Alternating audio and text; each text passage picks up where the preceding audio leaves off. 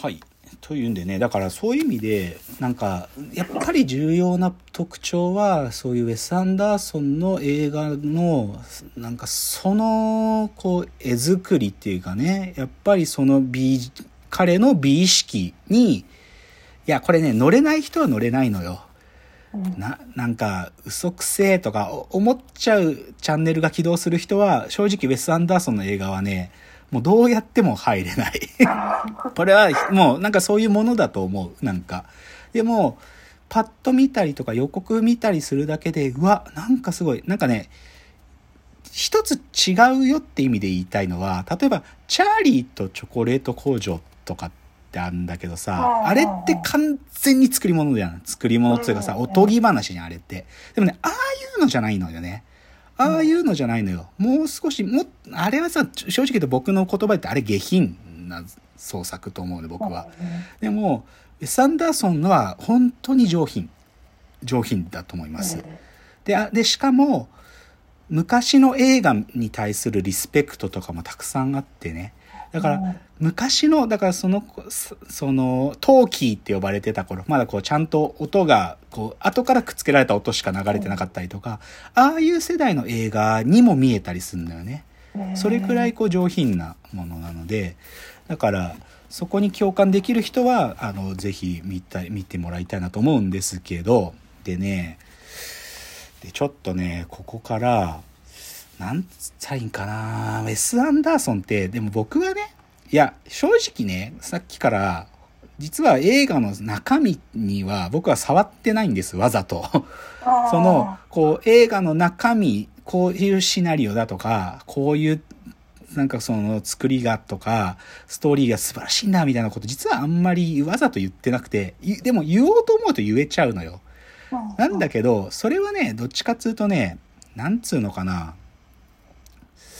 さっき、イミジクも箱庭みたいな言ったけど、こう、箱庭っていうかさ、本当箱庭的なんだよね。なんか、ウェス・アンダーソンっていう人が作った、こう、作り物のヨーロッパだから、そのすごく箱庭的なフィクションなんだけど、でもさ、箱庭って聞くとさ、例えば精神分析とかさ、精神の少し病気を病んじゃってる人がさ、うん、その、精神科医の前でこう、箱庭療法みたいな箱庭作るじゃん。けどさ、うん、あの箱庭作ったものに対してさ、いや、これのストーリーが秀逸だねみたいなこと言う人はいないじゃない。なんかさ、うん、この、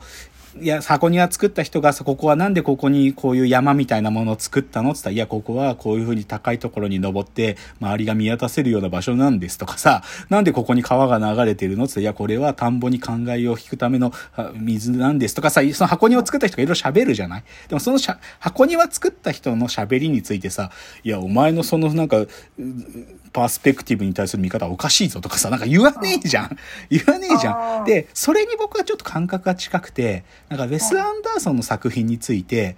なんかある意味批評するのって僕は箱庭療法の時の箱庭作った患者さんに対してなんかごちゃごちゃ文句垂れてるみたいに近い行為に思えるので、あんまりウェス・アンダーソンの批評って、なんか僕は中身についてはやりたくないんですよ。どちらかというと、なんか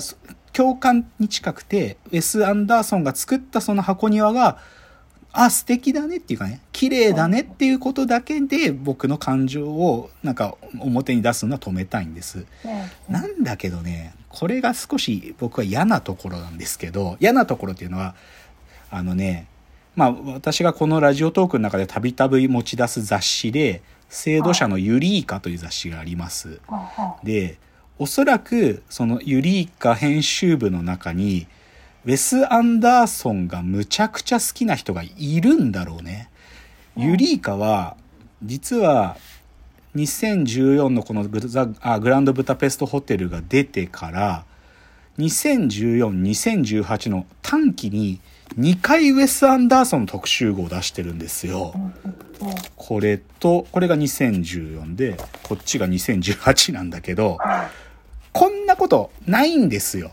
その、うん。ユリイカで、たかだか4年の間で、その作家についての特集が2回出るなんてことはないんです。なんだけど、おそらく、編集部にむちゃくちゃファンがいるんだと思う。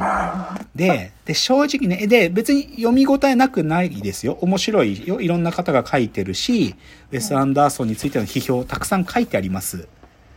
で、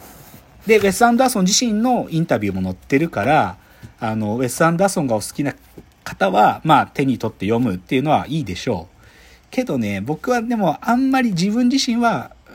特にウェス・アンダーソンの映画については自分の批評を語りたくはないんですね。それは同じさっき言った通り、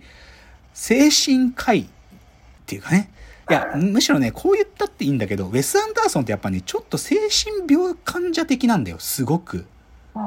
ちょっとね、気持ち悪い。気持ち悪いっていうのは、あの、い、い、なんていうのかな、さ、あのさ、有名な、例えば、前に一回あの映画でこの中でも喋ったかもしんないけど、スタンリー・キューブリックって映画監督も、こう左右対称の構図をすごく撮る人なんですよ。うんうん、っていう、でも、キューブリックも狂ってるんですけど、それ以上に狂ってんの、ウェス・アンダーソンは。正直ね、異常なくらい多いのね。ていうか、ほとんど、なんか、すべてのシーンを左右対称な構図で撮りたいんじゃないかなっていうぐらい、ずーっとそういう絵が続くんですよ。でね、カメラの動き方もね、これ不思議、最近分かったんだけどね、カメラがね、90度でね、こう動くんだよ。だから、こう、まず静車して撮ってる時に、横にカメラをパンする時に、シャッつって90度、カクッ、カクッ、カクッって動くの。上撮る時もぐるってカクッつって、なんかその、なんか本当に直角とか、左右対称とか幾何学的な、なんかそういうことめちゃくちゃ執着してるのよ。だから、言い方変えちゃえばそういう少しね、まあ、彼自身は病んでないよ。普通の、普通じゃないよ。いや、普通なんだ、普通に日常過ごしてるけど、でも、おかしいぐらい。で、実際ね、この本の中で彼の友人、あ、ユリーカの中で、彼の日本の友人で野村く一さんと方がいるんですよ。野村く一さんって方はアートディレクターとかをやる方ですけど、で、野村く一がかあの書いてるインタビューがあるんだけど、ウェスの家に行ったんだと。そしたら、家も、その映画のよう、全く映画の世界が本当にそこに作られちゃってるぐらいなんだって。でも、狂ってるらしいのは、なんか食器棚みたいなとこにあってね。で、そこにすっごい品のいいグラスが並んでんだけど、完璧に等間隔に 置いてんだって。で、だからね、多分そういう人なんよね、この人は。うん、明らかになんかそういう変質狂的な、まあ、自分の美意識がある。だからね、ウェス・アンダーソンのインタビュー映像とか YouTube で見るけどね、めちゃくちゃおしゃれよ、服も。すごいかっこいいスーツ着てんの、いつも。でもそんなの、なんか、1940年代の服ですか？みたいな。かっこいいな。でもそれがすごい洗練されててね、かっこいいんだけど、でもそういうのを撮る人ですよ。で、じゃあもう一つね、あの、じゃあ僕がウェス・アンダーソンの映画、人もう一つじゃあ上げてくれって言われたらっていうので、もう一つだけ紹介するとね、実は、こっちが僕は実はウェス・アンダーソンと最初に出会った映画で、それがね、2001年の作品です。2001年の作品で、ザ・ロイヤル・テネンバウムズという映画があるんですよ。でね、まあ僕は最初に、だからウェス・アンダーソン作品、初めて見たのはこれで見て、もうクラクラしたぐらい、もうちょっと、なんか若かった、まだ21歳とか2歳だった僕は、こんな素敵な素敵っていうのはおしゃれね。さっき言った通り。中身、ストーリーというよりおしゃれなんですよ。おしゃれな映画があるのかと驚いたんだけど、これはね、まあ、ざっと喋ると、テネンバーム家っていう家族がいて、そこの子供たちが3人いるんだけど、男の子2人と女の子1人なんだけど、その3人は子供の頃から天才だったんだよ。で、天才児ってだったの。1人は、もう子供の頃から土地のなんかこう、売買をして、もうめちゃくちゃ金をもう稼ぐビジネスマン。で、もう一人は、劇作家になるんだけど、もう自分で脚本を子供の頃から書いちゃう劇作家。で、次男の男の子は、もう、世界チャンピオンになるテニスプレーヤーで圧倒的に強いみたいな。この3人の天才の子供がいる家なんだけど、そこから20年経って、その3人の子供がもう落ちぶれてるわけ。落ちぶれてて、だからもう、なんかかつて天才だった子供たちがもうある意味凋落してね、なんかそれぞれ破綻しかけてんの、自分たちの人生。で、そこに、でも子供の頃に実は両親が離婚して出てった父親が、実はその父親がもうすぐ死ぬと。死期が近いっていう理由で、もう一回お前たちと暮らしたいんだっつって、その、母親と元天才だった3人の息子と親父が暮らすってそういう話なのよ。でもそのね、テネンバウムズの家、家、そその家族が住んでる建物がね、よ、多分3階か4階建てなんだけど、かっこいいのよね。いや、た、ただの、ああの、多分ニューヨークにある一つのアパートメントだと思うけど、かっこいいのよ、それがまた。